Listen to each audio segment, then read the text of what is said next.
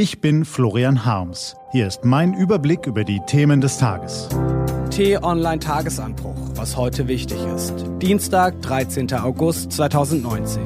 Jetzt muss sie liefern. Gelesen von Philipp Weimer.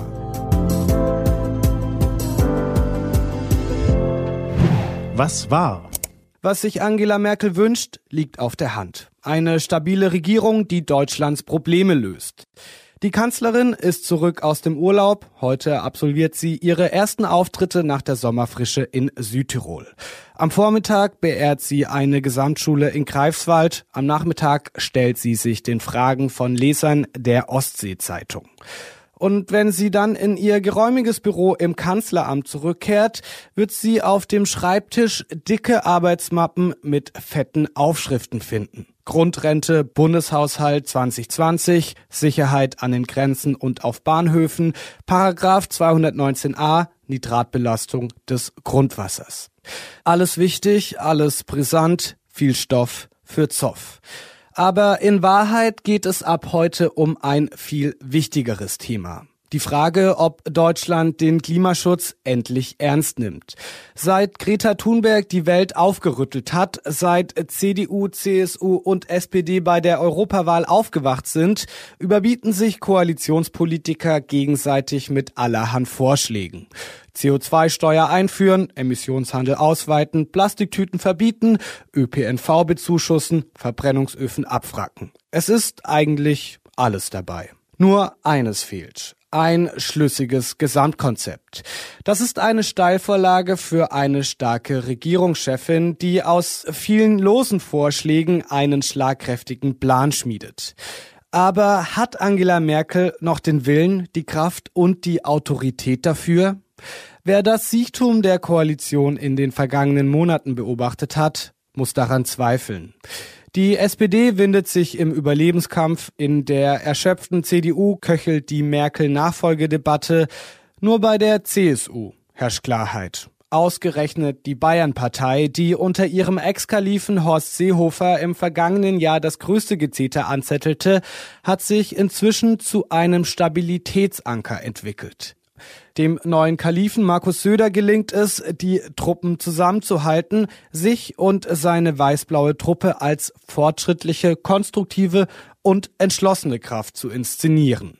Kaum ein Tag vergeht, ohne dass der neue Regent einen Vorschlag verkündet, wie die Umwelt noch besser geschützt werden könnte.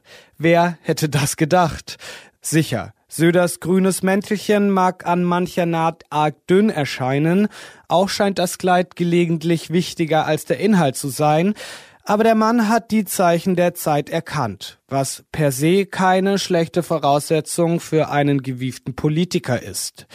Eigentlich müsste sich die Kanzlerin jetzt nur noch an die Schulter des starken Bayern lehnen und sich in eine grüne deutsche Zukunft ziehen lassen.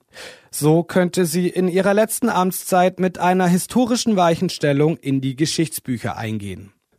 Dreimal hat Angela Merkel radikale Entscheidungen getroffen, alle drei waren mutig. 2011 die Abschaffung der Wehrpflicht und der Atomausstieg.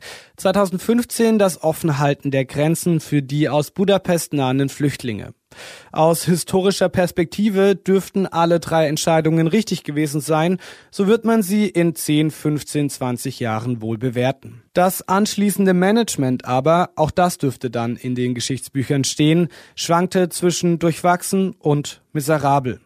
Die Bundeswehr wurde in die Krise gespart, statt sie umzubauen. Um die Energiewende kümmerte sich niemand so richtig. Die Grenzen blieben offen, als mehr und mehr Menschen kamen. Die Kommunen mussten mit dem Ansturm viel zu lange allein zurechtkommen. Gute Absichten, mangelhafte Umsetzung. Das ist kein schönes Fazit in den Annalen.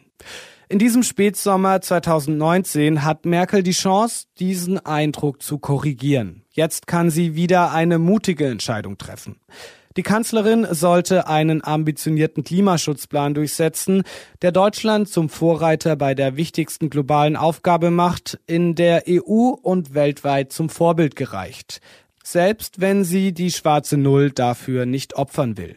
Und dann sollte sie sich persönlich darum kümmern, dass der Plan minutiös umgesetzt wird. Glückt ihr das, würde wohl nicht nur für viele Tagesanbruch-Hörerinnen und Hörer, sondern auch für viele andere Menschen in diesem Land ein großer Wunsch in Erfüllung gehen. Was steht an? Die T-Online-Redaktion blickt für Sie heute unter anderem auf diese Themen. Berlin erinnert heute an den Mauerbau vor 58 Jahren.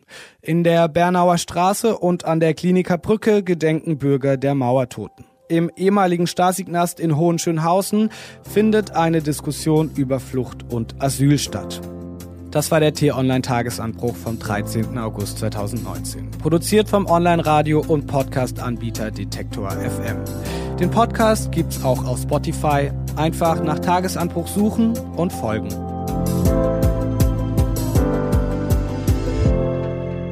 Ich wünsche Ihnen einen frohen Tag. Ihr Florian Harms.